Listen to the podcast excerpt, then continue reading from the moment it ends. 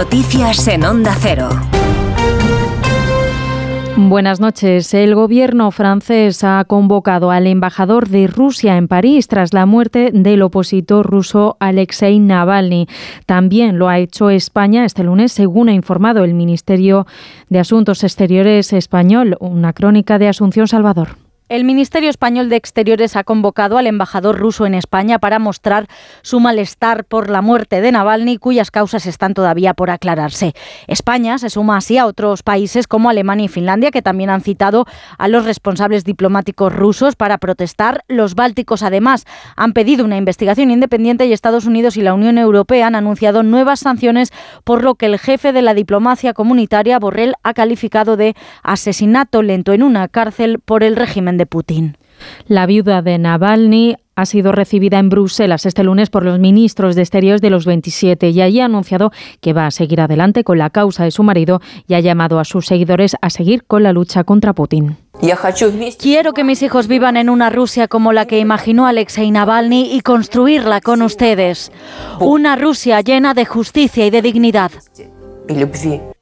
Bruselas apunta que impondrá sanciones contra los responsables de la muerte del opositor ruso después de que los Estados miembros hayan pedido a Moscú una investigación independiente y hayan prometido que los líderes rusos van a rendir cuentas. En nuestro país, este lunes se ha reunido el ministro de Agricultura, Luis Planas, con los consejeros de Agricultura de las comunidades autónomas para abordar los problemas que afectan al campo español en el marco de las protestas que llevan produciéndose más de una semana en nuestro país y que van a continuar en los próximos días. Planas ha pedido a las regiones que asuman su responsabilidad. Laura Lorenzo. El ministro Luis Planas cree que las comunidades autónomas tienen mucho que decir a la hora de aplicar la reforma de la PAC, sobre todo porque hoy les ha recordado insistentemente que la agricultura es una competencia suya. Por eso pone dos ejemplos de lo que pueden hacer, implicarse más en los seguros agrarios y pasar de dos a una inspección anual a las explotaciones agrarias. No quiero hacer aquí un baremo de buenos y malos, ¿no? Eh, las comunidades autónomas son gobierno, son gobierno y disponen de medios, pero tienen también obligaciones y obligaciones de gestión.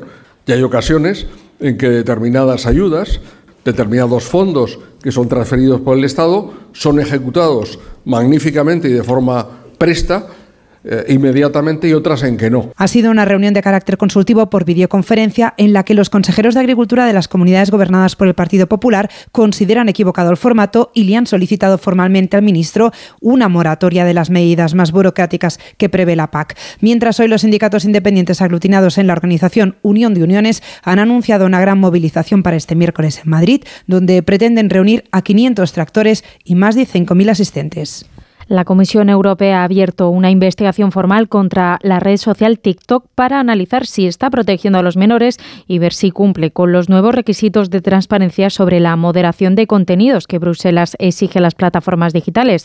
La Comisión Europea considera que el algoritmo es adictivo y que las medidas para comprobar la edad de la plataforma no respetan la ley europea. Corresponsal en Bruselas, Jacobo de Regoyos. El Ejecutivo Comunitario le había pedido ya información a TikTok en septiembre para que informara de si cumplía o no con los nuevos requisitos de transparencia de la Ley de Servicios Digitales que obliga a no mostrar contenidos dañinos a los usuarios. Ahora da un paso a más al considerar que la red social china puede generar adicciones en los menores al no respetar la configuración de privacidad por defecto. La apertura de procedimiento no prejuzga el resultado, pero la multa final podría ser de hasta el 6% del volumen de negocio de la compañía.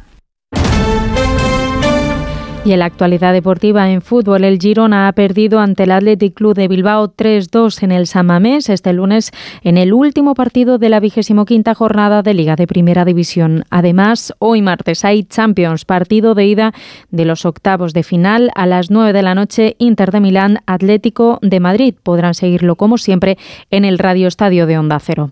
Eso ha sido todo por ahora. Más información a las 4, a las 3 en Canarias. Síguenos por internet en ondacero.es.